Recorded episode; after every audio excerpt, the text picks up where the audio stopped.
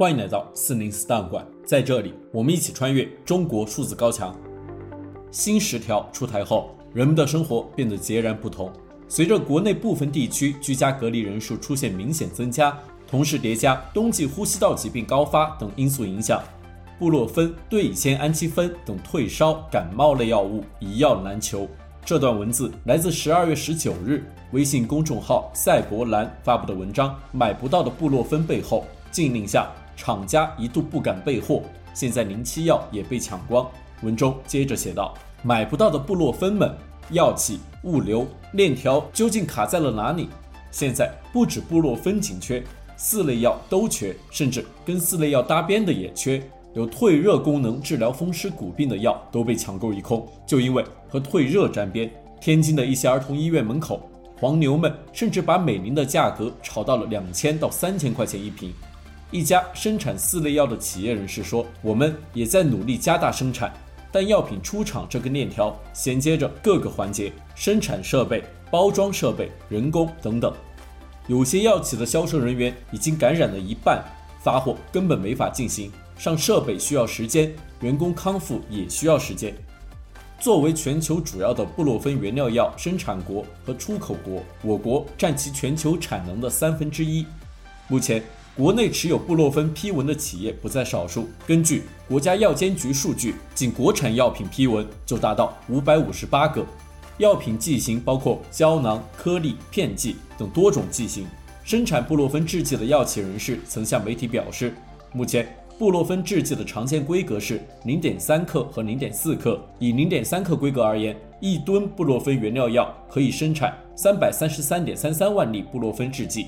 原料足，批文多，已经过去了这么多天，为什么还是买不到？一家有四类药生产的企业对赛博兰表示，他们说，一直以来各地严控四类药售卖，患者基本不会囤药，药企卖不出去货，很多四类药的企业药店在这一过程中出现资金链断裂、倒闭的情况。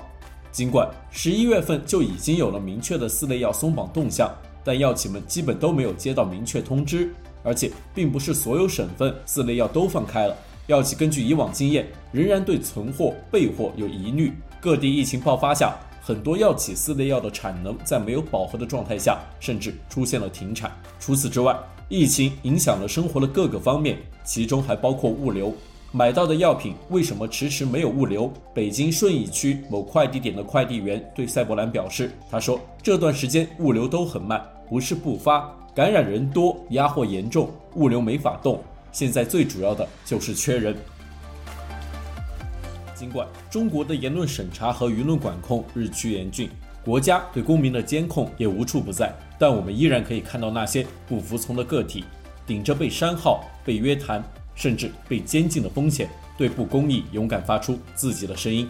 中国数字时代在四零四文库栏目中长期收录这些被当局审查机制删除的声音。我们关注的第二篇文章是来自微信公众号“一跛行者”发布的，有些擅自接诊发热病人的医生现在还在坐牢。文中写道：现如今，我们很多人都阳了，阳了之后会发热，会想办法求着医生给开点药。我们也知道，现在医生数量严重不足，很多医院的医生都几乎是全天候工作，但是。其实现在他们全天候工作已经算是幸运的，因为在一个月之前，如果他们接诊了奥米克戎患者，甚至只是给发热的人治疗，都有可能被吊销医师资格，甚至坐牢。二零二一年十月二十七日，安徽六安两名医生，一名医生因为擅自接诊发热病人，一名医生因为未取得机构许可证接诊发热病人，两位医生都被判处一年三个月徒刑，全部吊销执照。二零二二年八月七日。义乌市公安局宣布抓捕了两名接诊发热病人的医生。二零二二年十一月二十日，安徽亳州谯城区发布通告，吕刚、刘运虎两名医生因为擅自接诊发热病人被刑事拘留。二零二二年十月，贵州省毕节市七星关区青龙街道壕沟社区卫生室医生张某因为接诊发热病人被捕。二零二零年四月二十八日，江西省新干县城上乡卫生院。李某龙医生因为擅自接诊发热病人，判处有期徒刑八个月。二零二零年四月二日，安徽省六安市霍邱县吴医生因为擅自接诊发热病人，判处有期徒刑一年。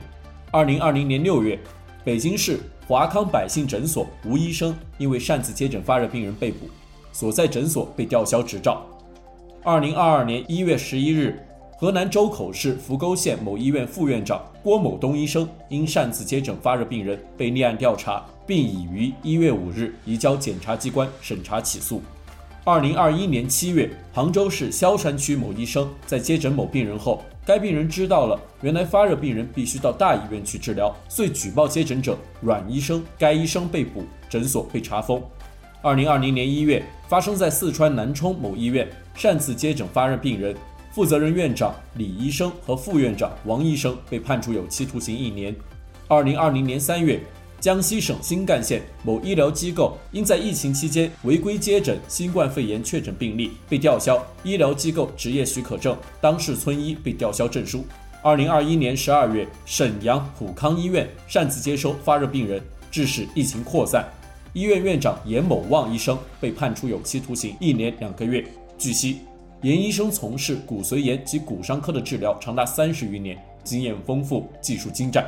作为医生，当病人处于痛苦之时，掩面不看，或者将病人像皮球一样踢走，那么他是否会面临良心的审判？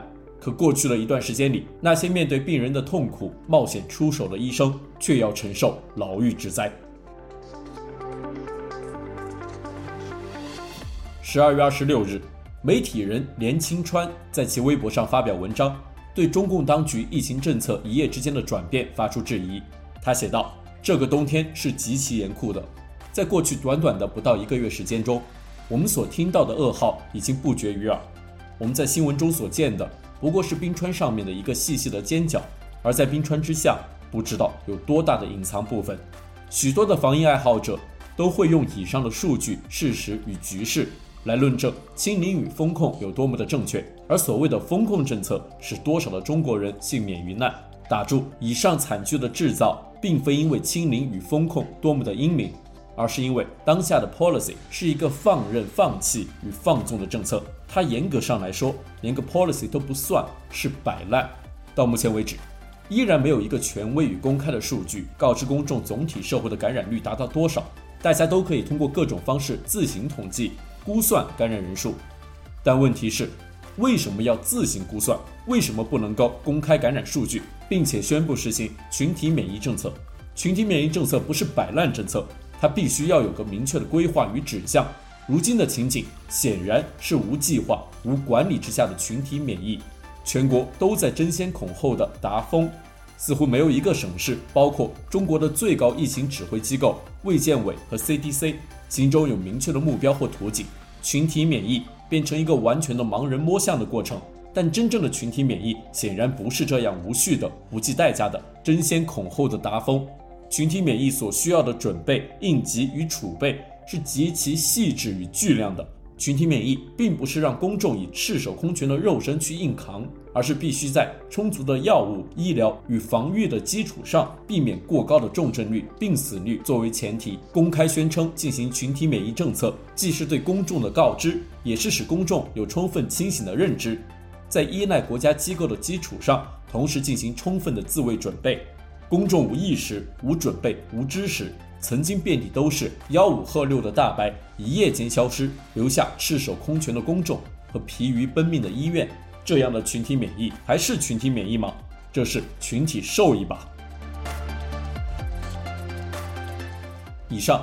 是本期选读的三篇四零四文章，文章全文见中国数字时代网站。这些作品版权归原作者所有。中国数字时代仅对原作进行存档，以对抗中国的网络审查。